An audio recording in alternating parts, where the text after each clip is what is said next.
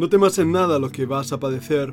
He aquí el diablo echará a algunos de vosotros en la cárcel para que seáis probados, y tendréis tribulación por diez días.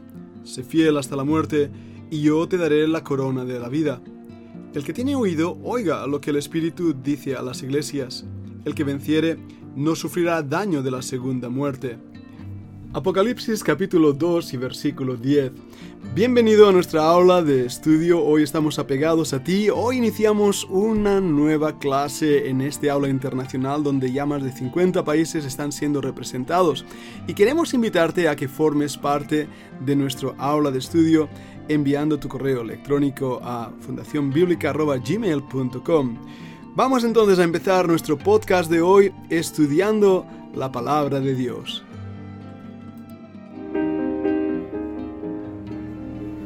La Fundación Bíblica te invita a participar tanto de esta aula internacional hoy apegados a él, como sus cursos online en mol.fundacionbiblica.com. También Adoración de Siervos todos los martes a las 7.30 de la tarde España a través de nuestro canal de YouTube. Para cualquier información escribe a fundacionbiblica.gmail.com. Aprendamos juntos del Maestro. Te esperamos.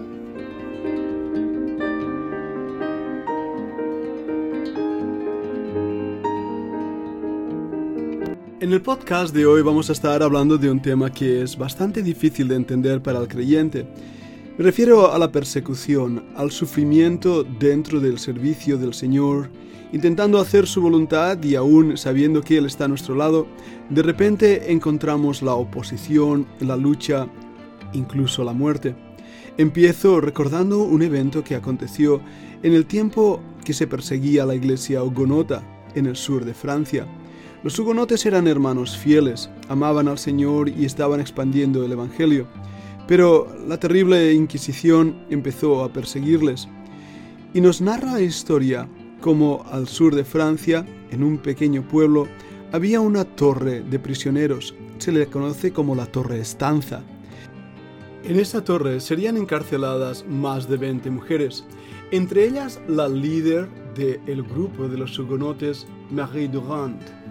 Esta hermana fiel al Señor fue llevada en cautiverio ese horrendo día del año 1730.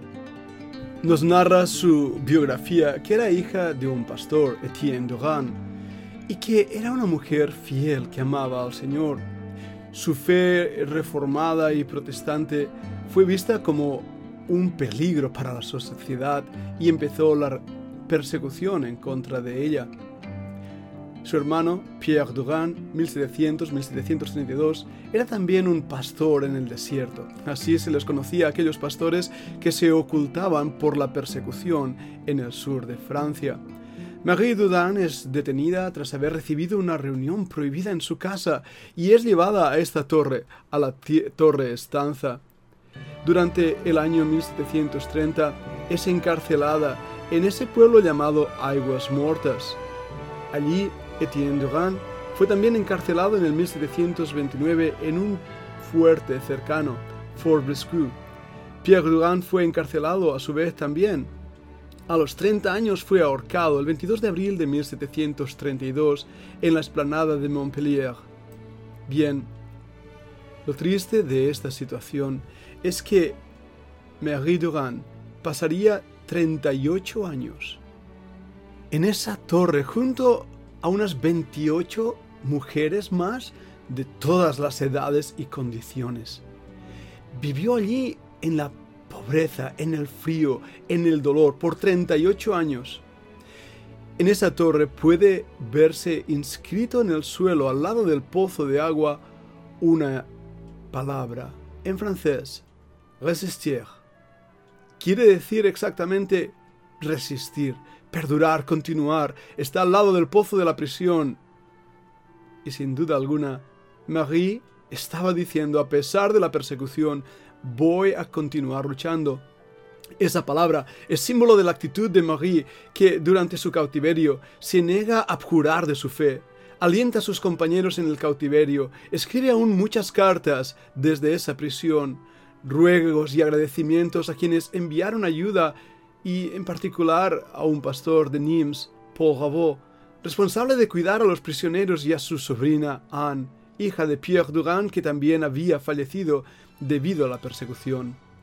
Pude visitar la Torre Stanza hace ya algunos años atrás y ver la inscripción al lado del pozo que todavía perdura en nuestros días me hizo realmente ponerme de rodillas y dar gracias al Señor por la libertad que hoy puedo gozar. Pero igual que ellos, también pude visitar allí en el sur de Francia el lugar donde los cátaros albigenses fueron masacrados, en las torres y fortalezas alrededor de Languedoc. Aquí en España, en tierra de mártires, donde en los 1500 la Inquisición mató, asesinó brutalmente a muchos de nuestros hermanos, nos hace pensar realmente en cómo la persecución ha formado parte de la Iglesia. Bien se decía ya en el siglo I que la sangre de los mártires es la semilla que hace crecer la Iglesia. Nuestros días no han cambiado. En muchos lugares de este mundo, de este planeta, creyentes como tú y como yo están muriendo por su fe, puestos en prisiones y mazmorras.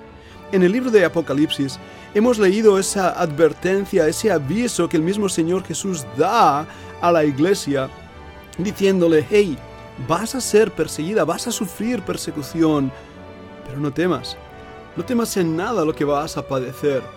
Sí, es cierto, el diablo echará a algunos de vosotros en la cárcel, igual que hizo con Pedro, que su fe fue zarandeada. Y sí, también el diablo pidió a Job para ser también zarandeado, y estoy seguro que el diablo más de una vez, si pudiera quitarnos la vida, lo haría. Sin embargo, el Señor nos guarda y solo permite que seamos probados y tengamos eso, tribulación por un tiempo corto. Las palabras que aparecen aquí son de consuelo, consuelo de parte del Señor. Si no has leído el bloque de estudio de hoy, te animo a que puedas leer el bloque que nuestra tutora Cami Tomasini ha presentado y comparte también el significado de estas palabras. Los que caminamos con el Señor sabemos bien que Él aprieta fuertemente de nuestra mano y nos sostiene, diciéndonos, no temas, la palabra en griego es fobo, no te alarmes, no te quedes asombrado, temblar, temeroso, espantado, miedo. ¿A qué? ¿A lo que hemos de padecer? Bueno, algunos ya lo han padecido anteriormente a nosotros, otros hasta la misma muerte. El sufrimiento. La palabra es pasjo, que quiere decir aflicción o sensación de impresión, sufrir. Como Job, como antes mencionábamos. Es una de las preguntas difíciles de contestar en la Biblia. ¿Por qué el justo sufre? ¿Por qué el Señor permite que seamos probados? Pero los que caminamos con Cristo somos perfectos y somos justos, justificados gratuitamente por la fe, en nuestra posición perfectos en Cristo, y tenemos el gozo de tener relación, comunión con el Señor. Igualmente no somos librados de los ataques del diablo. Mismo fue justo y después de su tremenda aflicción, aún en su relación con Dios, sufrió. Pero Satanás no consiguió lo que él quería. Aún el sufrimiento nos acerca más al Señor. Nuestras vidas cobran más significado. Es interesante que Satanás quiso echar a la prisión a esa iglesia ahí en el libro de Apocalipsis. Bueno, a veces, de una forma figurativa, los creyentes también somos echados a una cárcel. La palabra es fulake. Realmente podríamos traducirlo como guardia, albergue, guardia durante la noche o personas que montan guardia, pero es más bien el lugar donde se tienen las personas bajo vigilancia. Es como una cárcel, pero profunda, olvidada, ahí dentro. Hay un tipo de prisión que asusta muchísimo. Es literalmente un agujero en el suelo. Ahí te dejan y la misma humedad va corriendo a través de tus huesos y los temblores, la incomodidad de permanecer en pie y no poder dormir porque simplemente un agujero termina con tu vida. El dolor es inaguantable. Todos nosotros sabemos que Satanás nos tiene en la mira, es el acusador de los hermanos. Quiere destruir a los pámpanos verdes y brillantes. Quiere realmente terminar con nuestra fe y con nuestra confianza. Y si Él no lo consigue mediante la tentación, lo va a intentar con la opresión, la persecución, la oposición, sí, hacia los mismos hijos del rey. Y Satanás montará vigías para intentar hacernos derrotar. Y los demonios, sus instrumentos, van a estar alrededor nuestro intentando desmoralizarnos, desanimarnos, llevarnos a ese lugar donde ah, nos falta el aliento, nos falta las fuerzas. Tal vez tú hoy estés pasando en una situación semejante a esta y te preguntas, Señor, ¿por qué? ¿Por qué lo has permitido? Pero de repente te das cuenta que la persecución de parte de Satanás tiene un objetivo claro y es hacer que tu fe La palabra en francés, resistance, resistiré, resistencia, es conseguida y establecida esa resistencia cuando, no en nuestras fuerzas, sino en las fuerzas del Señor, descansamos en Él, confiamos en Él, esperamos en Él. Pero ¿cómo hacer esto? En medio de la prueba y la dificultad, recordamos bien los versículos como Isaías 41:10.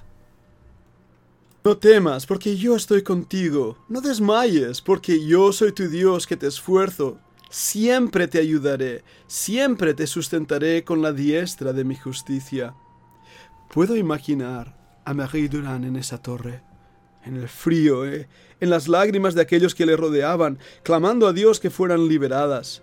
Por 38 años, 41 algunos dicen, en esa torre fría y oscura. Pero el Señor le estaba diciendo, no temas, yo estoy contigo, yo te fortaleceré, yo te sustentaré con la diestra de mi justicia. Yo estoy aquí, en medio de esta prisión de oscuridad, que va a ser por un tiempo, un tiempo breve. No desesperes. Tal vez hoy, tal vez mañana, la puerta se abrirá y serás libre. Pero debes permanecer fiel. Fiel hasta la muerte, y yo te daré la corona de la vida. ¿Pero qué quiere decir esto? Bueno, escuchemos la segunda parte de este podcast.